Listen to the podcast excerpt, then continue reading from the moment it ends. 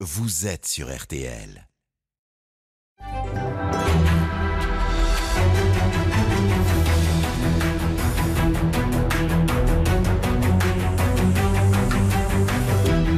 Jury, RTL Le Figaro LCI.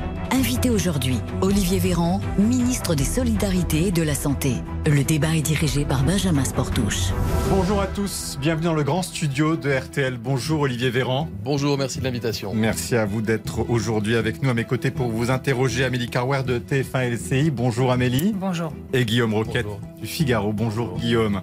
Bien sûr, cette émission est en direct jusqu'à 13h. Vous pouvez interagir à tout moment. Envoyez vos questions à notre invité. Elles seront relayées en fin d'émission par Marie-Pierre Haddad. Alors Olivier Véran, voilà deux ans quasiment jour pour jour que vous avez été nommé ministre de la Santé. C'était le 16 février 2020. Deux années de pandémie qui vous ont mis au centre du jeu et des critiques. Certains estiment que vous en ressortirez essoré, d'autres au contraire, Olivier Véran, que vous avez gagné des galons en politique au point de pouvoir espérer Matignon si un second quinquennat d'Emmanuel Macron, il y avait bien sûr, alors je vous pose la question, est-ce que c'est un poste qui se refuse, Olivier Véran, si le président vous le re- C'est un propose? poste qui ne se discute pas. Je ne suis pas là pour faire de la politique fiction, je vous le dis euh, tout de suite. Donc vous ne pensez pas que, vous- que Emmanuel Macron pense à vous pour ce poste-là? Moi, je pense à Emmanuel Macron pour un deuxième mandat, pour un deuxième quinquennat. Et je souhaite faire partie de la majorité dans la logique du dépassement politique dans laquelle je me suis inscrit en Et 2017. rester son ministre de la Santé, euh, si jamais il est réélu, est-ce que ça vous tente ou- Ce qui est certain, à contrario, c'est que je ne suis pas rincé, loin de là. D'accord, donc c'est une possibilité. D'ici là, bien sûr, il faut tout de même une candidature. Elle se fait attendre, une campagne et une victoire. Le chemin est donc encore long. Et le thème de la santé, Olivier Véran, il, sera certainement crucial dans cette campagne. En tout cas, si on répond aux attentes des Français, puisque c'est avec le pouvoir d'achat leur principal sujet de préoccupation aujourd'hui. Nous en parlerons bien sûr dans la seconde partie de cette émission en évoquant les propositions des candidats déjà en lice pour la présidentielle.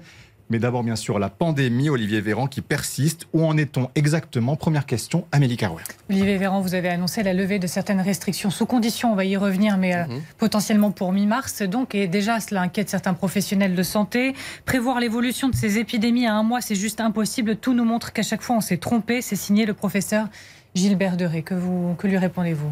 Que c'est pardon factuellement faux. Je dis à Gilbert Deray qu'à chaque fois que nous avons, que le président de la République ou le Premier ministre ou moi-même avons annoncé des mesures de, de réduction, je dirais, des contraintes sur les Français parce que la circulation du virus diminuait, parce que la situation sanitaire s'améliorait, à chaque fois que nous avons donné de la lisibilité, nous l'avons assorti de critères puisque nous prenons des décisions en fonction des seuls critères sanitaires, et nous n'avons jamais été obligés de revenir en arrière.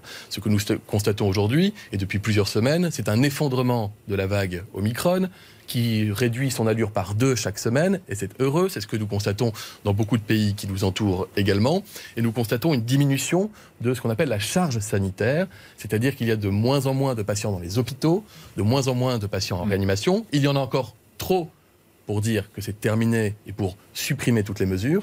Par contre, avec la visibilité des modèles dont nous disposons, qui sont faits par les scientifiques, nous pensons que d'ici à la mi-mars, les conditions hospitalières et épidémiques nous permettront de supprimer le masque à l'intérieur et de supprimer tout ou partie du pass vaccinal, là où il est encore en vigueur aujourd'hui. Pardon, vous venez de dire, euh, Olivier Véran, que vous n'étiez jamais revenu en arrière. Si, c'est arrivé que vous reveniez en arrière sous des décisions. C'est-à-dire que vous aviez levé le masque à un moment donné, puis le masque est revenu, par exemple, dans les cours de récréation. Donc il y a eu des allers-retours. Alors, il y a eu des, vous avez, il y a eu des adaptations techniques sur certaines micro-mesures, mais quand la tendance était là et qu'elle était lourde, et en l'occurrence qu'elle est favorable, eh bien, cette tendance, nous l'avons toujours suivie. Et nous nous donnons à chaque fois des paliers, euh, du temps pour regarder l'impact des, des décisions que nous avons prises. Nous avons mis deux semaines entre euh, la fin d'un certain nombre de mesures et la fin d'autres mesures à venir. Nous faisons ainsi depuis plusieurs mois désormais, et nous le faisons avec un certain succès. Et j'observe que la France est l'un des seuls pays d'Europe qui a fait face à une vague Omicron, bien qu'elle ait été très intense. Nous y avons fait face sans, oblig- sans obligation de remettre en place des couvre-feux, sans obligation de fermer les bars et les restaurants, sans être obligé de remettre des attestations ou des limitations drastiques de circulation. Pourquoi? Parce que nous sommes l'un des pays les mieux vaccinés d'Europe, l'un des mieux vaccinés au monde, et parce que nous avons réussi à identifier, pendant ces deux ans, nous avons appris et nous avons identifié les leviers qui nous permettent d'être à la fois efficaces contre l'épidémie et à la fois de préserver les libertés et la vie en société et la vie économique de notre pays. Guillaume Roquette. Mais vous dites on, pré- on prévoit les mesures à venir. en fonction de, des, des projections des scientifiques. Mais alors, il y a d'autres pays qui apparemment n'ont pas les mêmes projections que nous, parce que euh, au Danemark, en Suède, au Royaume-Uni, on lève le pass vaccinal dès maintenant. Alors pourquoi est-ce qu'ils font pas le même diagnostic que nous? Mais regardons ce qui se passe. Regardons ce qui se passe au Danemark.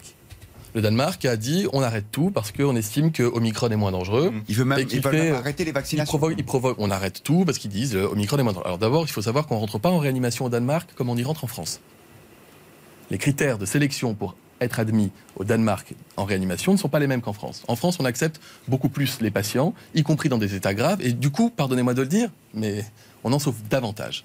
La mortalité au Danemark est extrêmement élevée depuis plusieurs semaines. Et elle a été extrêmement élevée ces dernières semaines, plus élevée qu'en France. Et par ailleurs, il reste accroché aujourd'hui à un taux d'incidence qui est le taux d'incidence maximal qu'on ait connu dans notre pays, puisqu'ils étaient encore il y a quelques jours à 7000 de taux d'incidence. C'est-à-dire que le relâchement, le relâchement des mesures ne s'est pas accompagné d'une baisse de l'épidémie, alors qu'en France, en France, le maintien d'un certain nombre de mesures aux contraintes minimales sur les Français, même si elles existent, et je, je peux le concevoir, nous permet aujourd'hui d'avoir cette décrue épidémique très forte et très intense. Et vous faites le même diagnostic en Suède, au Royaume-Uni. Là aussi, vous dites qu'il y a plus de morts parce que euh, parce qu'ils lèvent le, ils vont lever le pass vaccinal maintenant? Je différencie, les- je différencie des situations qui ne sont pas forcément comparables, avec des couvertures vaccinales qui ne sont pas forcément comparables et des stratégies de lutte contre l'épidémie qui ne le sont pas forcément. Je vous dis juste, l'indicateur de mortalité, c'est comme si c'était quelque chose qui ne comptait plus en Europe. C'est assez étonnant. Vous annoncez euh, 250 morts par jour du Covid, c'est-à-dire 10% de la mortalité routière annuelle, et on. C'est pas ça qu'on regarde. Bah, Moi, je considère que plus, les vies doivent être 300 sauvées, doivent être préservées. Je ne dis pas que les Danemark ne le font pas. Je dis qu'ils ont fait une stratégie qui leur est propre. Je regarde à l'inverse. J'étais. euh, la France préside le Conseil de l'Union européenne. Nous étions à Lyon et à Grenoble il y a quelques jours avec mes 27, les 27 homologues ministres de la Santé européens. Et les Allemands, les Italiens disaient attention, n'allons pas trop vite. Ne, ne supprimons pas encore nos outils de gestion de la lutte euh, contre le Covid trop rapidement. La commissaire européenne a appelé les ministres européens de la Santé à ne pas aller trop vite en besogne, considérant par ailleurs que le rythme qui est le nôtre aujourd'hui, qui est un rythme qui s'adapte à la situation épidémique et sanitaire, est le bon. Olivier Véran, levé Annika, du pass ouais. vaccinal, pour qui Pour tous? Euh, On pense aux soignants, par exemple? Est-ce que ce sera pour tout le monde à la date que vous aurez fixée en fonction des critères? Vous savez comment nous fonctionnons, et d'ailleurs la loi nous, y oblige, mais nous y passerions volontiers même sans la loi. Nous consultons les autorités sanitaires et scientifiques en fonction de la situation un jour donné, et nous leur demandons de nous dire quelles sont, d'après eux, les mesures les plus adaptées à la situation. Donc s'ils nous disent que l'obligation vaccinale des soignants, s'ils nous disent que le pass vaccinal dans les bars et les restaurants ne s'impose plus à partir du moment où tel ou tel critère sont réunis, nous, nous, nous, nous les suivrons probablement. Vous je, je vous redis l'esprit, je vous, re- redis l'esprit des choses. C'est non, Oui. ce n'est en rien une décision Oui. politique au sens qu'elle n'est pas du tout, elle ne s'adapte pas à la situation électorale et personne ne peut nous dire sérieusement cela. Puisque, à l'inverse, si nous disions aux Français, Mm. ça va beaucoup mieux, les hôpitaux, ça, ça fonctionne Oui. bien, mais on va maintenir le pass vaccinal jusqu'en juin, on nous dirait, vous me laissez les Français sous La pression parce qu'ils vont voter. Donc, Il y a des professionnels de santé qui disent que vos décisions, elles sont politiques. C'est pas seulement euh, des a- Français qui discutent entre eux. Je cite Euh. par exemple Mircea Sofonéa ou Gilles Pialou qui, qui estiment qu'on dit un peu aux Français ce qu'ils ont besoin d'entendre à un moment particulier de la vie politique française. Vous savez, Amélie Carwer, depuis euh, deux ans, à chaque fois que j'ai, ou que le Premier ministre ou le Président de la République ont annoncé des décisions, que ce soit pour aller vers plus de restrictions ou moins de restrictions, il s'est trouvé des professionnels de santé qui allaient expliquer que nous n'avions pas raison. Je vous dis juste, regardons ensemble le bilan. Quel est le bilan de la gestion de crise dans notre pays? Nous sommes l'un des pays les mieux vaccinés au monde. Nous avons fait face à une vague Omicron extrêmement intense avec beaucoup, et nos hôpitaux, dont on nous disait encore il y a deux mois, souvenez-vous, qu'ils ne tiendraient jamais, ils ont tenu grâce au courage de nos soignants, certes, grâce à leur professionnalisme, Mm. certes, mais aussi parce que nous avons adapté les mesures de manière proportionnée à la. à la- Donc si on lève les contraintes sur les masques, sur le pass sanitaire, juste avant la présidentielle, c'est juste euh, un hasard heureux. Mais pardonnez-moi.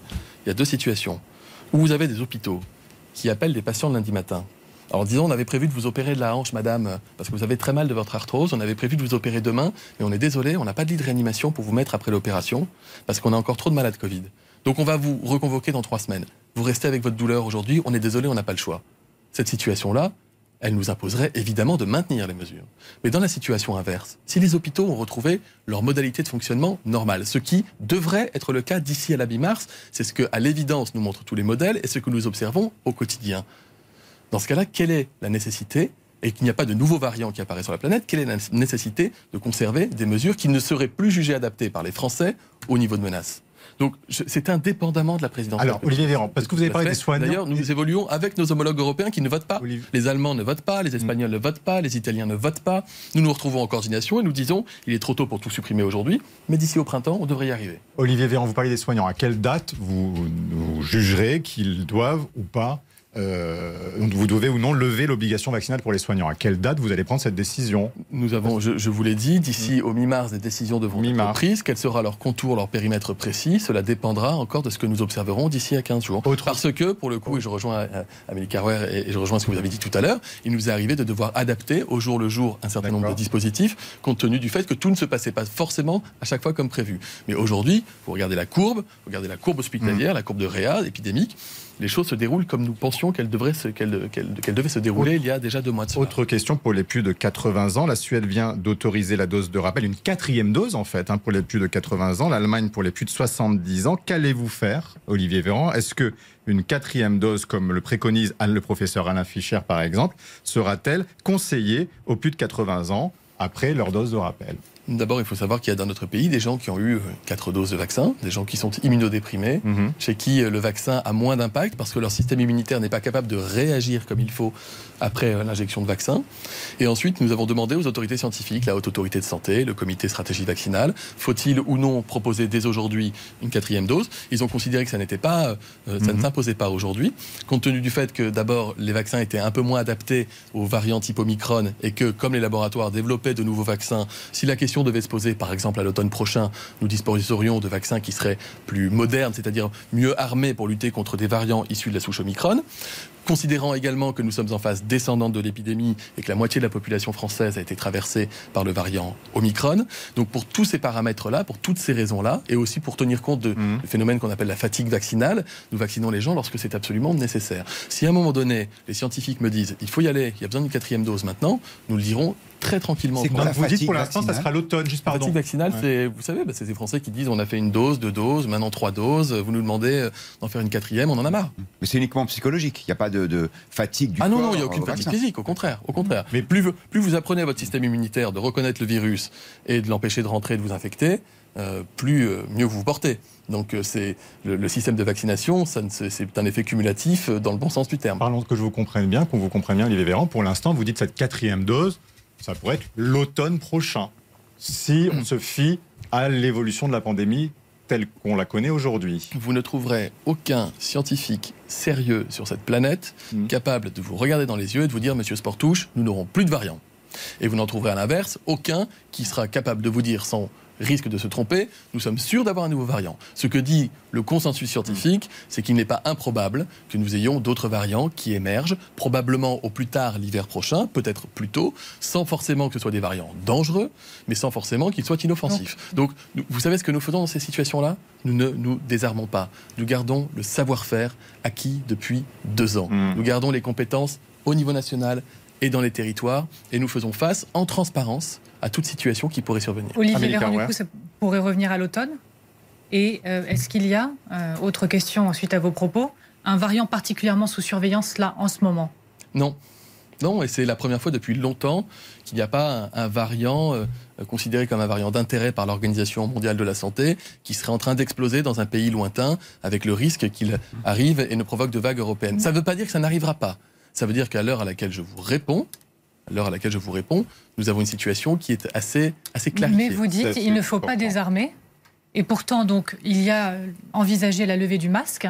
Pour revenir sur ce que vous disiez tout à l'heure, la date du 15 mars, on peut, on peut se l'inscrire On peut l'écrire? Je ne donnerai pas de date, je dis vers la mi-mars. Ça veut dire que ça peut être peut-être une semaine plus tôt, ça peut être quelques jours plus tard. Cela dépendra uniquement de notre capacité à faire fonctionner normalement les hôpitaux et avoir la garantie que le, virus a été bien écrasé comme il est en train euh, de l'être actuellement. Et vous savez, nous avons déjà connu ça, pardon.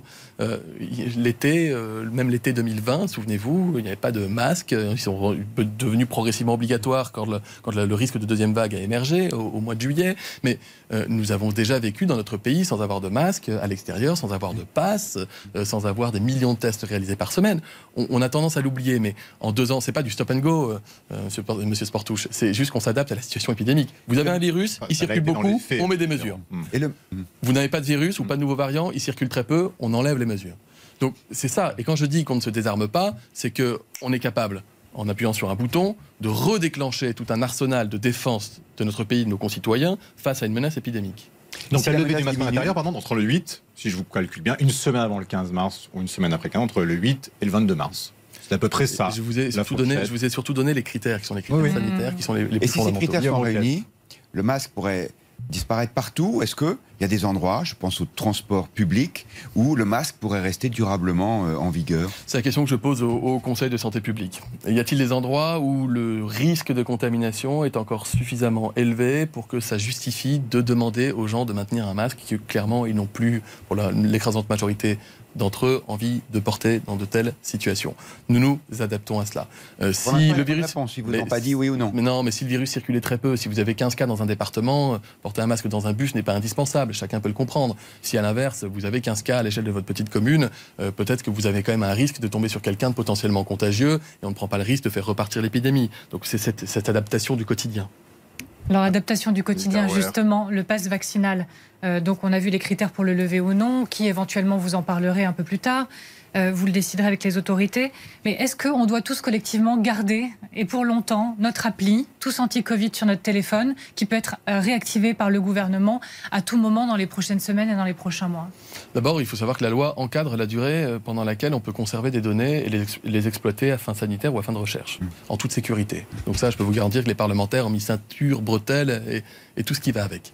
Euh, ensuite, euh, au-delà de la question tous anti-Covid, vous savez, le, le numérique fait partie de nos vies.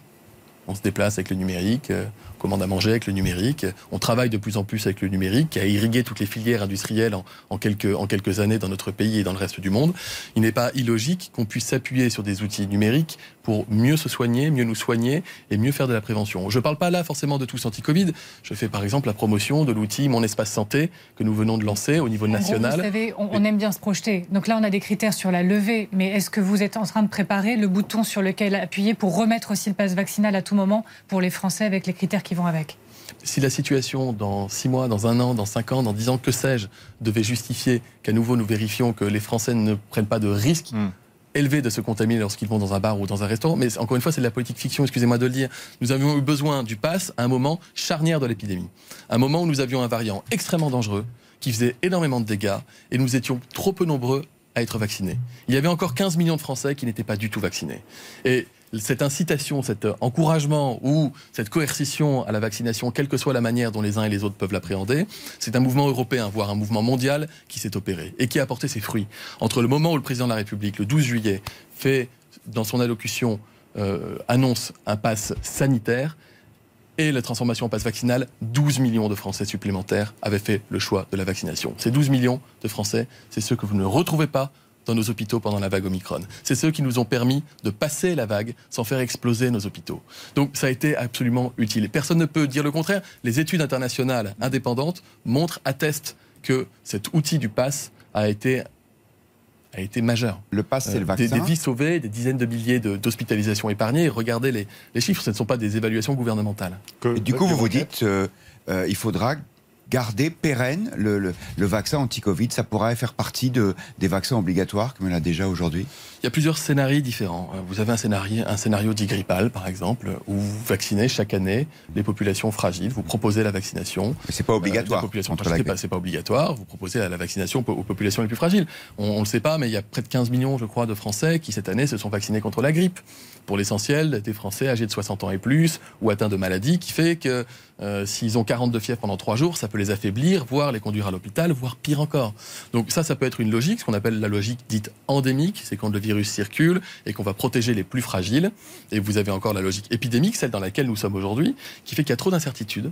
Le virus est, est capable de muter à tout moment et de- d'attaquer des gens qui sont plus jeunes et qui justifie que nous ayons une politique plus globale de protection des Donc pour populations. vous, on est toujours est en- une politique, Ouais. je le redis, hein, je, je pourrais vous dire c'est une politique franco-française, mais de fait, c'est une politique mondiale. Il n'y a pas un pays qui n'a pas ouvert la vaccination à toute sa Non, population. Olivier Véran, par contre, ce qui n'est pas mondial, et c'est un peu interpellé, c'est vous nous dites qu'on est toujours dans une situation pandémique, alors que la Suisse vient de décréter la fin de la pandémie et qu'ils estiment être dans une situation endémique.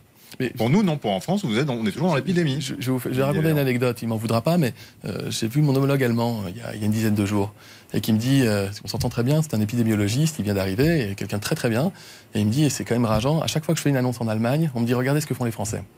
Je vous ferai la même réponse. À chaque fois que j'ai fait une annonce en France, à chaque fois qu'on a pris des mesures, on nous a montré la Suisse, le Danemark, la Suède, l'Allemagne, l'Angleterre, que sais-je. On m'a même parlé du Djibouti une fois, c'était sur la chloroquine. Je, je vous dis juste que. Donc la France est une référence. Je vous dis pour pas qu'on est une référence, je vous dis que Mm. dans la globalité, Mm. pour l'immense majorité des mesures sur la gestion de crise sanitaire, nous avons suivi des chemins qui sont des chemins parallèles, avec des temporalités qui ont pu être différentes. On me Vous citait, me les, on me citait les Pays-Bas, euh, pas sur votre plateau, mais sur un autre, on me citait les Pays-Bas il, il y a deux ou trois mois, en disant regardez, la vague Omicron arrive, les Pays-Bas, eux, ils ont confiné. Ils ont fermé tout le monde, tout le monde est claquemuré. Au moins, eux, ils ont fait le choix de se protéger. Moi, je vous ai dit, on verra. À l'arrivée, quand les Pays-Bas se déconfinent, qu'est-ce qui se passe? La vague Omicron. Bam Et le pays est traversé par la vague Omicron. Donc, ils ont eu le confinement et la vague. On vous sent Je- satisfait globalement Mm. de la façon dont vous avez géré cette pandémie. Vous n'avez aucun regret. Et je vous parle pas de. Ne mélangez pas la satisfaction et l'autosatisfaction, parce que, un, je ne personnalise pas. Vous dites que la France a fait mieux que les autres. Deux, je, vous dis, ne vous dis pas que la France a fait mieux que les autres. Je vous dis qu'à chaque fois que nous avons pris des décisions, C'était la bonne. non, à chaque fois que nous avons pris, des... c'est pas ce que je vous dis non plus, je pourrais vous le dire, mais à chaque fois que nous avons pris des décisions, on nous a dit regardez les voisins, ils font pas tous comme vous. Je vous dis oui, les voisins, ils font pas tous comme nous. Mais à l'arrivée, nous avons quasiment tous mis en place un pass. Nous avons quasiment tous vacciné la- toute la population. Nous avons tous été traversés par les vagues avec les mêmes variants, et nous avons des bilans qui sont peu ou prou assez, assez similaires, sauf à certaines périodes. La première vague française, espagnole, italienne, qui était très intense sur cette partie de l'Europe. À l'inverse, la deuxième vague qui était beaucoup plus intense euh, sur l'est de l'Europe et, et outre-Rhin. Et vous avez des dynamiques comme ça qui sont, d'ailleurs, qu'on n'explique pas forcément, euh, qui sont assez différenciantes. Mais pour le reste, nous avons, fait, nous avons suivi des chemins parallèles. Pardon, une Et c'est important de le reconnaître parce que c'est un effort de coordination des nations. Dans le cadre du G20, dans le cadre du G7, dans le cadre du Conseil de l'Europe, Mm. nous nous réunissons et nous constatons que nous prenons les mêmes décisions. Olivier Véran- Véran, juste avant de parler des, des Covid longs, une petite question très concrètement sur le pass vaccinal. Ça veut dire quoi précisément? Ceux qui doivent faire une dose de rappel début mars, par exemple, vous leur dites de la faire ou ils auront une sorte de délai de grâce puisque vous dites que le pass vaccinal pourrait disparaître mi-mars? Est-ce que ceux qui doivent le faire début mars peuvent euh, s'en exonérer? Ne confondez pas la recommandation de vaccination Mhm.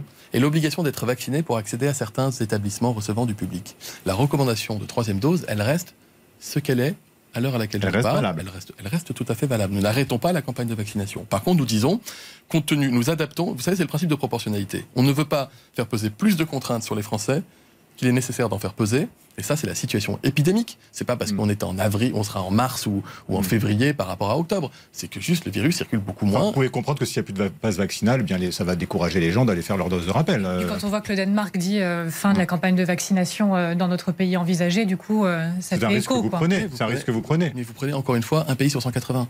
Et à l'inverse, tout à l'heure, vous me citiez des pays qui avaient déjà commencé la quatrième Mm. vague, euh, la quatrième dose. Je, je- je vous Non, mais dis, c'est pas incitatif la disparition du pass vaccinal pour ceux qui doivent faire une dose de si rappel. vous me posez la question comme citoyen, médecin, ministre de la Santé, Oui.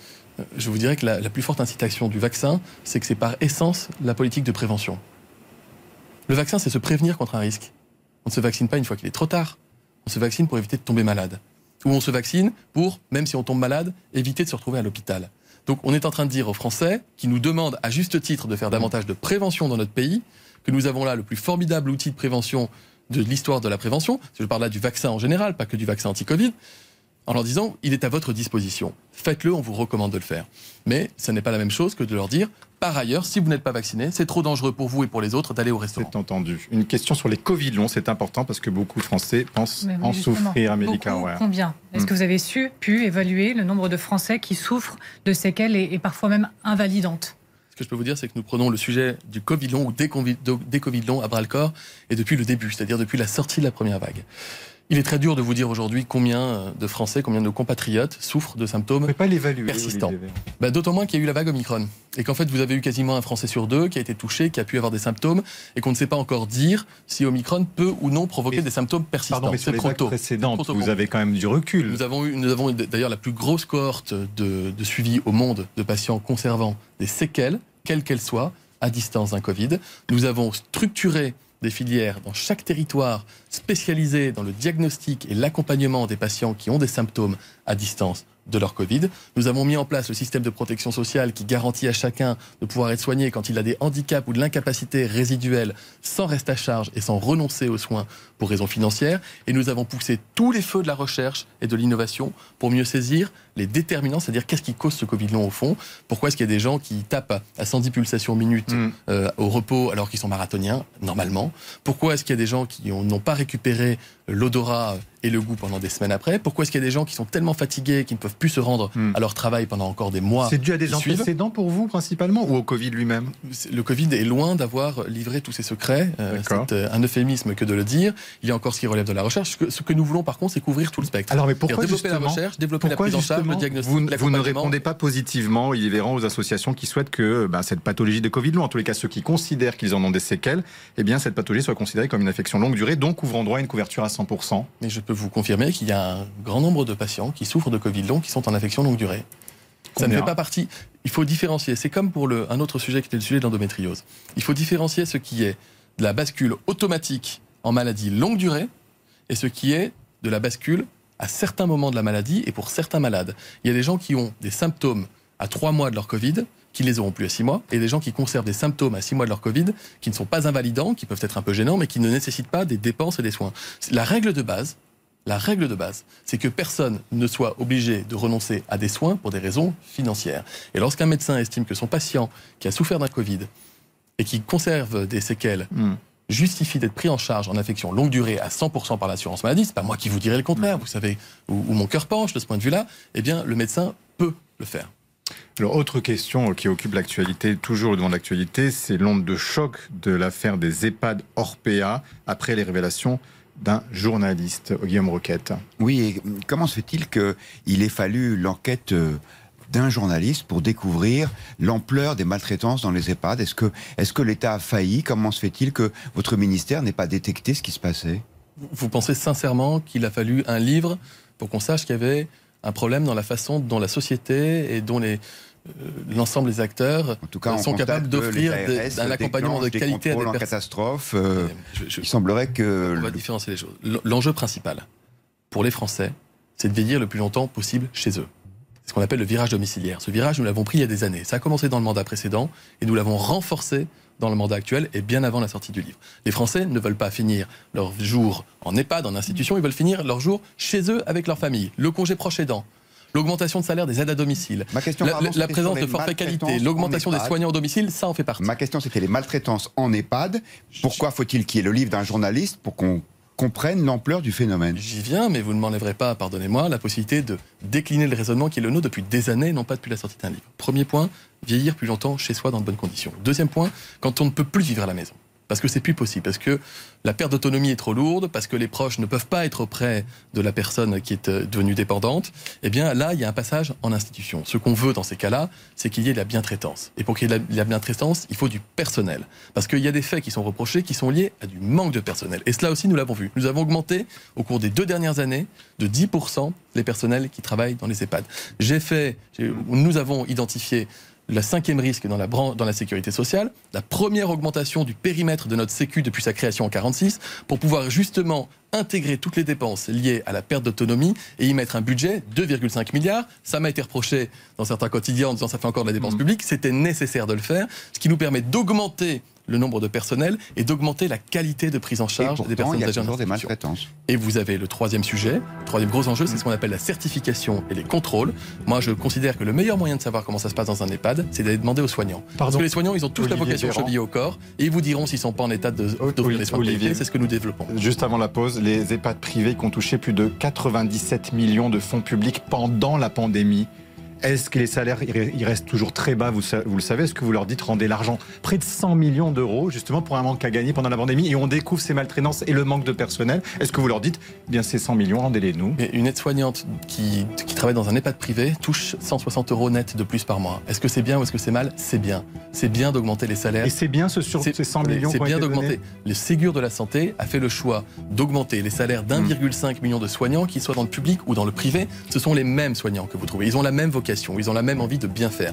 Augmenter le salaire des soignants, c'est augmenter l'attractivité des métiers et c'est faire en sorte qu'il y ait plus Mais de soignants pas sur les 100 au lieu des millions de, personnels. de- qui leur et, et des, répondre. et des marges de 20%, Mais- des marges de 20% pour le, pour le groupe Corian par exemple. Vous mélangez deux choses. Le soutien public à travers le Ségur pour que les salaires soient augmentés avec une convention collective qui a été signée par les syndicats et qui permet d'augmenter le salaire d'une aide-soignante en EHPAD, je ne reviendrai pas dessus, c'est normal et ça va directement dans la poche des salariés. À côté de cela, vous avez des mécanismes financiers dans certains grands groupes qui sont présidés par des fonds d'investissement pour la plupart étrangers. Vous le trouvez dans la santé et dans le médico-social. Je considère que ça c'est un problème que nous regardons de près à travers une mission d'inspection générale Ah. des finances. que j'ai déclenché avec le ministre de l'économie pour pouvoir regarder la réalité des de faits. pension. On y reviendra certainement dans les questions des auditeurs et téléspectateurs dans quelques instants après la pause. À tout de suite.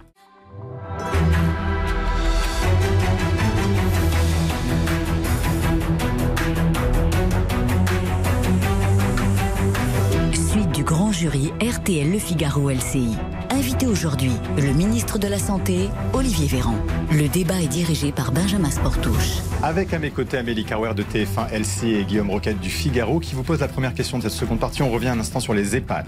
Oui, en particulier sur les EHPAD privés. Vous nous avez dit juste avant la pause qu'il y avait une mission d'inspection qui était lancée sur ce secteur des EHPAD privés lucratifs, détenus par des fonds de pension. Est-ce que pour vous c'est un problème? Est-ce que cette activité, celle de l'accueil de, des personnes âgées, devrait échapper au secteur privé?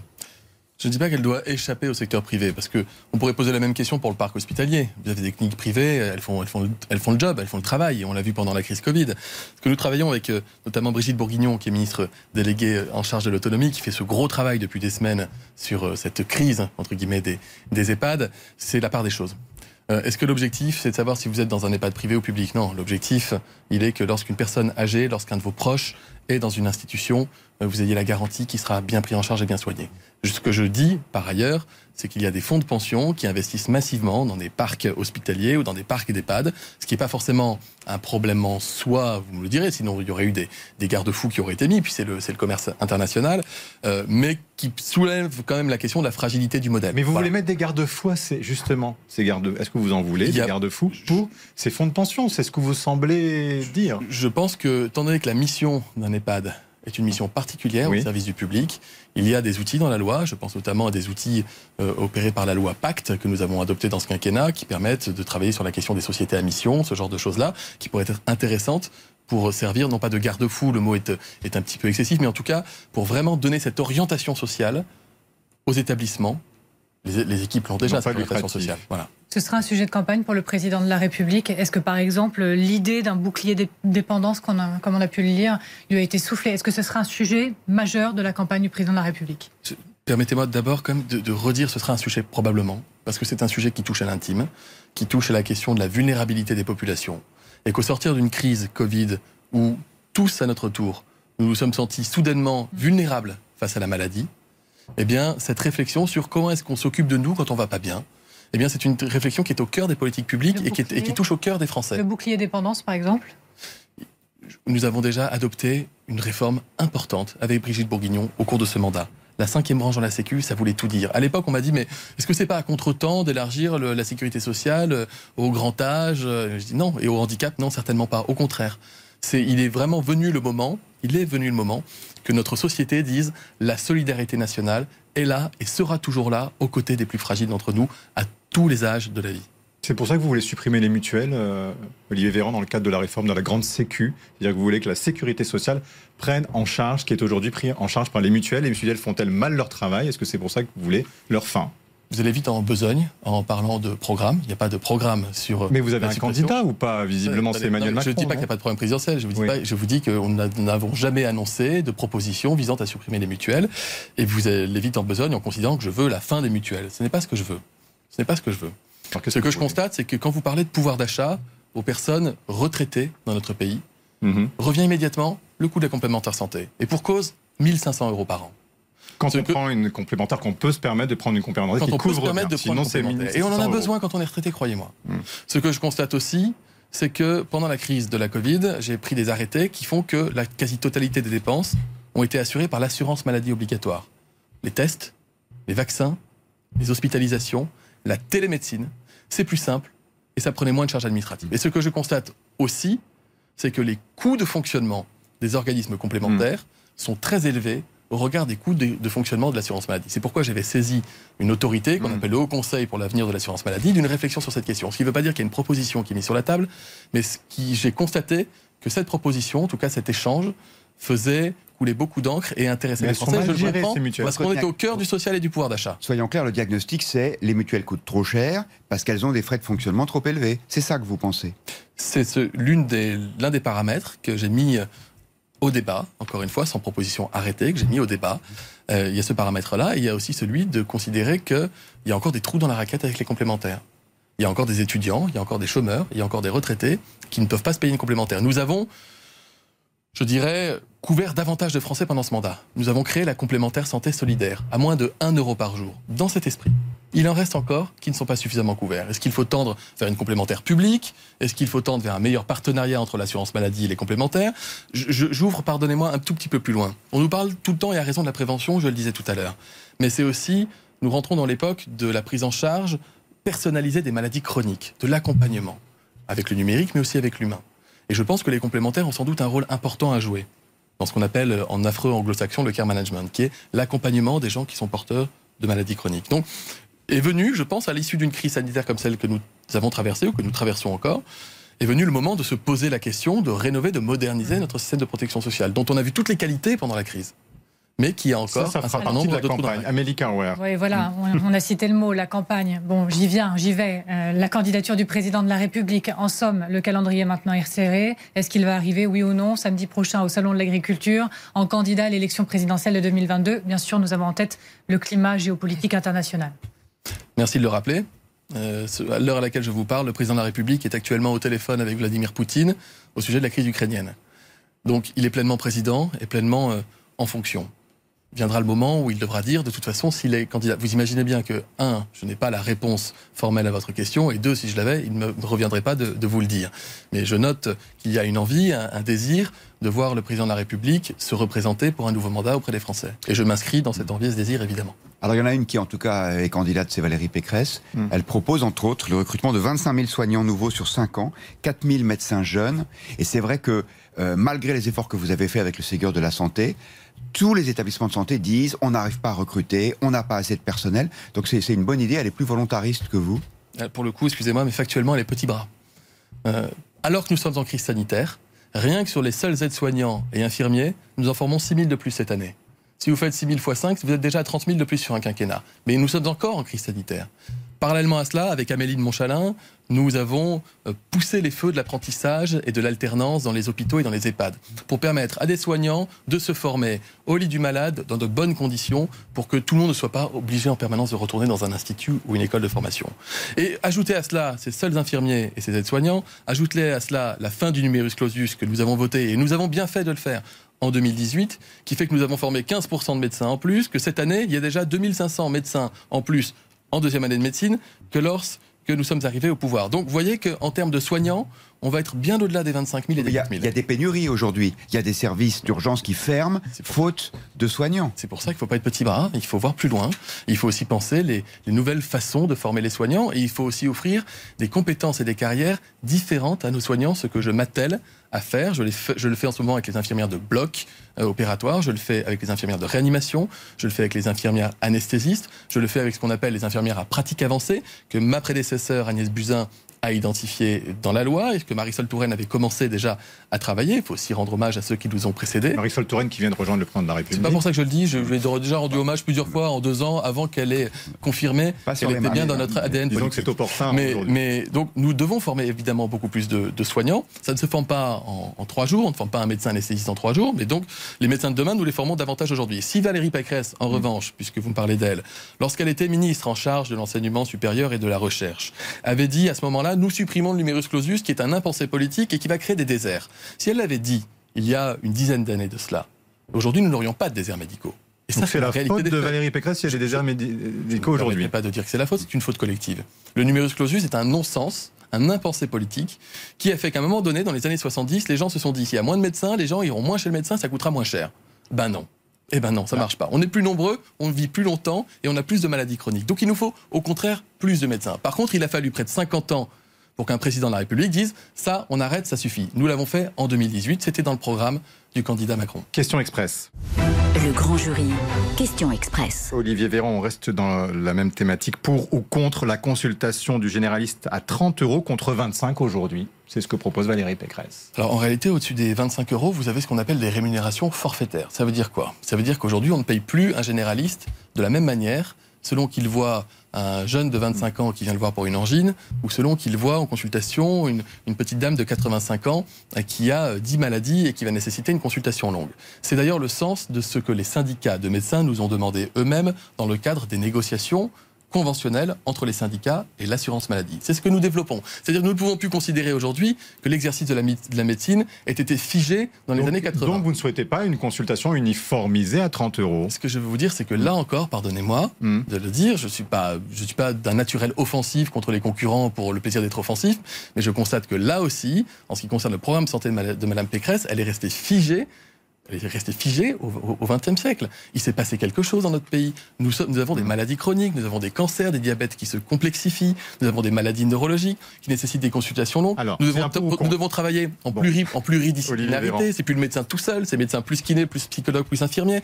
C'est ces modalités de rémunération que nous pensons et que nous mettons en place. ou contre, puisqu'on parle argent, le paquet de cigarettes à 15 euros dans un proche avenir Alors, le paquet de cigarettes, nous l'avons porté à 10 euros. Oui. Engagement tenu du président. Permettez- Bon, alors si vous êtes réélu, qu'est-ce que vous faites euh, dans le second quinquennat? Est-ce que vous augmentez ce prix-là? Nous travaillons surtout beaucoup à la coordination européenne du prix du paquet de cigarettes. Eh bien, vous le faites que- à combien, vous? Nous travaillons déjà, déjà si tous les pays européens le mettaient à 10 euros, ce serait déjà un frein qui éviterait qu'il y ait des Français qui aillent se C'est- On fournir. ne peut pas le dire de en l'autre période côté- de, campagne côté de en période de campagne qu'on veut augmenter le paquet de cigarettes. Franchement, on peut pas le dire. Vous pourriez pas dire maintenant, on va l'augmenter. euh, J'étais porte-parole santé du président, du candidat Macron en 2017. Et je regardais les journalistes droit dans les yeux en leur disant nous mettrons le paquet à 10 euros. Eh bien là, Nous ce que vous me dites droit dans les yeux, qu'il faudra l'augmenter à nouveau au-delà d'une uniformisation européenne à 12 ou 15 euros d'ici 2027. Je vous le dirai quand euh, le candidat sera déclaré et que le programme sera connu. Écoutez, on a hâte de savoir, mais c'est quand même assez important. Pour ou contre Il la il y a d'autres choses que le prix, vous savez. Hein Il y a d'autres choses que le prix dans la cigarette. Aujourd'hui, on ne peut pas dire à un adolescent, ça ne marche plus. Si tu fumes, c'est pas bien pour ta santé, c'est mal. Ça ne marche plus. Les injonctions de santé publique ne Mm. fonctionnent plus. Et post-Covid, ce sera encore plus dur de trouver un canal pour parler aux gens de leur Alors, santé. on y reviendra. Pour ou Donc il contre, faut nous, il faut nous reposer. puisqu'on sur- parle des jeunes, Ouais, allez-y. pour ou contre la légalisation du cannabis Le gouvernement est contre. La position est très claire du gouvernement et du président de la République. Non, mais la vôtre. Je suis membre du gouvernement, mais ma position est celle du gouvernement. La mienne n'importe peu. Vous, vous êtes plus ouvert quand même que le ministre de l'Intérieur, Gérald Darmanin. Je considère qu'il y a là un objet de débat sociétal, un objet de débat social, un objet de débat sanitaire et économique, ce qui ne dit rien de ma position finale sur le sujet, mais je vous redis, je suis membre d'un collectif gouvernemental et j'en accepte toutes les règles. Est-ce que vous aimeriez que des voix comme la vôtre soient plus entendues? Sur quel sujet, sur ce sujet précisément Et puis des sujets que vous portez, que vous estimez peut-être être plutôt dans votre ADN de gauche. Amélie Carwer, je suis ministre de la Santé qui voit le délai d'IVG, ce sera le cas cette semaine en confirmation au Parlement, porté de 12 à 14 semaines pour rejoindre la moyenne européenne. Euh, J'ai souhaité que nous mettions, rendions la contraception gratuite pour les jeunes femmes jusqu'à 25 ans révolus. C'est le cas. J'ai souhaité, le président de la République s'en emparer personnellement, et c'est un signal très fort, que nous ayons un grand plan, une stratégie nationale de lutte contre l'endométriose, qui touche 10% des femmes de notre pays dans un grand silence. Lorsque j'ai souhaité que nous puissions avoir un dépistage gratuit contre le VIH en laboratoire ou, euh, ou chez un pharmacien, Vous avez- je l'ai obtenu. Lorsque j'ai souhaité que nous ayons une cinquième branche dans la sécurité sociale pour les personnes âgées, je l'ai obtenu. Je fais de la politique à travers les combats que je porte Vous- et à travers les Enfin, juste engagements sont l'IVG, pardon, le gouvernement était contre l'allongement de, de l'IVG de 12 à 14 Le semaines. la majorité dit qui qu'il l'a. était défavorable à Oui. ce passage de 12 à 14 semaines. La Il a changé d'avis la majorité parlementaire est favorable à l'allongement du délai et elle, elle aura à se prononcer une dernière fois pour confirmer son choix. Ce qui montre justement, vous me posez la question de savoir s'il y a des, des voix qui sont entendues, des voix qui sont audibles. Nous, nous- nous discutons, nous débattons de tous ces sujets-là et les sujets sur lesquels nous avons opéré des bascules qui sont importantes. Le reste à charge zéro.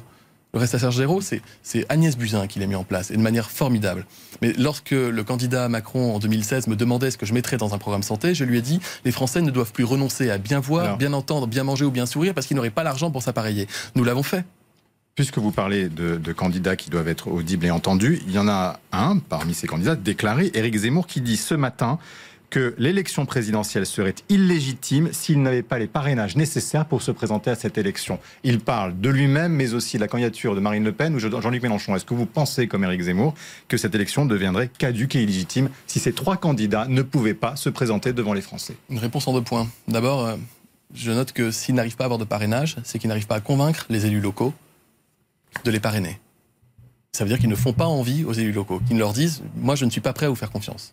Par ailleurs, je note qu'ils représentent un courant de pensée que ce soit le mien ou pas, en l'occurrence, ce n'est certainement pas le mien, il représente un courant de pensée et donc il représente une partie de la population française. Et l'élection est un temps qui doit permettre à celles et ceux qui représentent une partie de l'opinion française de pouvoir s'exprimer et essayer de recueillir les suffrages des Français. Mais pardonnez-moi, la faute initiale, la responsabilité, c'est la déconnexion totale de Mme Le Pen, de M. Zemmour, de M. Mélenchon, euh, des élus locaux, de celles et ceux qui animent la collectivité dans les territoires au quotidien.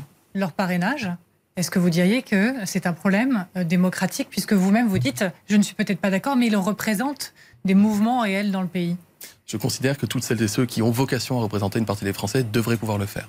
Donc nous verrons, c'est pas la première fois, tous les cinq ans, euh, une semaine ou dix jours avant la date fatidique, il y a un candidat qui dit qu'il a passé 500 parrainages, etc. Il y a ceux qui les auront pas, et, de fait c'est terminé pour eux, euh, Philippot, etc. chacun peut le comprendre.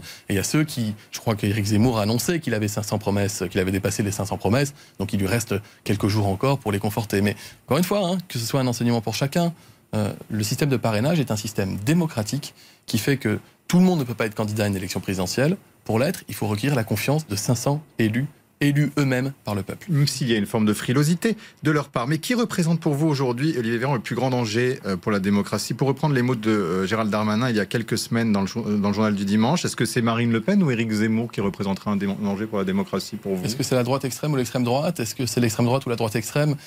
Moi, je ne me résous pas. Vous savez, ce qui a fondé mon engagement politique, vous parliez de mon engagement à gauche, ce qui a fondé mon engagement politique, c'est un amour profond de la démocratie, de l'Europe, du progressisme, c'est de vouloir tirer mon pays vers, vers l'avant euh, je me reconnais dans un plan France 2030 qui investit pour les filières euh, industrielles dans notre pays pour créer des emplois demain. Je me reconnais dans un discours d'un président qui est capable de nous tirer vers l'avant et nous pousser vers l'avenir.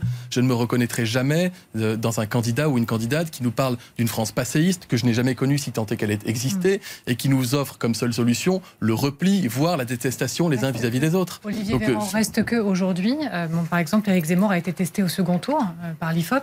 il serait donné à 38%. Reste que aujourd'hui aujourd'hui, euh, Marine Le Pen plus Éric Zemmour, ça fait plus de 35% d'intention de vote. Euh, d'aucuns disent, mais qu'a fait ce gouvernement pour empêcher qu'on en arrive là? C'est sous ce quinquennat que Marine Le Pen et Éric Zemmour ont pris peut-être plus de force. Est-ce que vous dites il faut en prendre une part de responsabilité, il faut une remise en question? Comment on en est arrivé là? Nous faisons, par l'action que nous menons, nous faisons tout pour faire reculer l'extrême droite. Quand vous allez créer bah, déjà, lorsque vous avez déjà, lorsque nous identifions la demande du président de la République, 1100 maisons France Service et demain 2000 pour que dans chaque canton il y ait une maison du service public vers laquelle puissent se tourner les Français lorsqu'ils ont des démarches administratives, bientôt des, cabines de téléconsultation, lorsqu'ils ont besoin qu'on les aide, parce qu'ils se sentent oubliés de la République et qu'ils n'ont pas le sentiment de pouvoir trouver des réponses et que pour eux, Internet, ça, ça, signifie fracture numérique. Nous allons à leur rencontre. Nous faisons en sorte que les oubliés de la République aient le sentiment et la conviction, par la démonstration, que non, la République pense bien à eux. Nous faisons reculer les discours extrémistes. Avec la campagne vaccinale, nous avons montré aux Français que l'Europe était capable d'être bénéfique pour les citoyens européens dans leur quotidien, parce que nous avons été le premier continent acheteur, le premier continent à fabriquer, à produire, et le premier pays continent à exporter et à donner des vaccins. C'est encore une fois, c'est notre avenir qui est en jeu. C'est notre avenir collectif. Et ce ne sont pas les solutions passéistes, ni de Madame Le Pen, ni de Monsieur Zemmour, ni même, pardonnez-moi de le dire, de Madame Pécresse, qui est écartelée entre deux droites, entre la droite libérale mm. et la droite conservatrice, et qui du coup essaye de surfer entre les deux et ne nous propose pas de projet de société. Quant à la gauche marxiste ou trotskiste de Jean-Luc Mélenchon, il est inutile d'en faire l'apanage. Donc, c'est pas le vote souhaite... utile de gauche pour vous, comme le dit euh, Ségolène Royal, vous qui êtes issu de la gauche. Ségolène Royal dit Jean-Luc Mélenchon, c'est le vote utile à gauche. il y a beaucoup d'électeurs de gauche qui ont voté Emmanuel Macron en 2017, qui ne veulent plus revoter pour lui au premier tour. Ça, ça vous inquiète aussi? Le vote, quand on est de gauche, quand on a des valeurs sociales qui sont ancrées au corps, et quand on veut qu'elles soient portées pendant cinq ans dans notre pays, le vote Mélenchon, c'est pas le vote utile, c'est le vote futile. Le vote utile, quand on est un social-démocrate ou quand on est un social-libéral et qu'on veut gagner et qu'on veut faire gagner son camp, son pays et ses idées, on vote Emmanuel Macron. Bon, écoutez, c'est dit. Euh, futile, utile, on retiendra cette formule. La parole aux électeurs. Le grand jury, parole aux électeurs. Bonjour Marie-Pierre Haddad, beaucoup de réactions. Oui, bonjour à tous, bonjour Olivier Véran. Donc vous avez indiqué que le masque ne sera plus obligatoire en intérieur à la mi-mars. Donc vous l'imaginez, ça a déclenché beaucoup de réactions en direct sur Twitter et notamment Emmanuel qui vous dit qu'elle a envie d'y croire, mais elle vous cite, vous avez dit à plusieurs fois, à plusieurs reprises, euh, le pire est derrière nous et elle vous dit pourquoi est-ce que cette fois-ci ce serait vrai? Est-ce que vous pouvez lui confirmer que euh, d'ici l'élection présidentielle, donc qui sera le 10 avril, il n'y aura plus de masque obligatoire en intérieur Vos téléspectateurs et vos auditeurs ont appris depuis deux ans à vivre avec le virus. Ils ont acquis des galons d'épidémiologistes en, en, écoutant les uns les autres, en regardant la télé, etc. Je le dis sans ironie, c'est une, une réalité. Et ils ont parfaitement intégré l'idée que lorsque vous avez un nouveau variant qui arrive, contagieux, dangereux et qui circule beaucoup, on se protège. Et qu'à l'inverse, quand ça diminue et que la pression sanitaire et épidémique ne se fait plus sentir, mmh. on est capable de relâcher nos efforts et de revivre le plus normalement possible. Nous sommes dans cette dynamique, vague après vague. Ce que je dis, c'est que depuis le début de la pandémie, nous avons fait le plus dur parce que nous avons acquis des grandes compétences à l'échelle internationale dans la lutte contre mmh. ce type de virus et que ces outils, nous les conservons dans la durée preuve que l'épidémie n'est pas, pas, terminée. On vient d'apprendre que la reine Elisabeth II est positive au Covid avec des symptômes légers, Olivier Véran. On lui souhaite un bon établissement qui vient de tomber. Marie-Pierre Haddad. Oui, autre interrogation qui concerne Emmanuel, une autre Emmanuel que celle précédemment citée. Donc elle, elle est infirmière depuis 34 ans et elle vous dit le Ségur de la santé, bah, c'est un échec. Ce sont les mots qu'elle emploie. Elle a eu 47 euros d'augmentation par mois, donc vous comprenez qu'elle soit déçue. Et une des choses qu'elle vous demande, c'est une vraie réévaluation des salaires. 47 euros par mois pour 34 ans d'expérience, est-ce que vous ne trouvez pas ça euh, déplacé? Ce serait déplacé si c'était vrai? Si,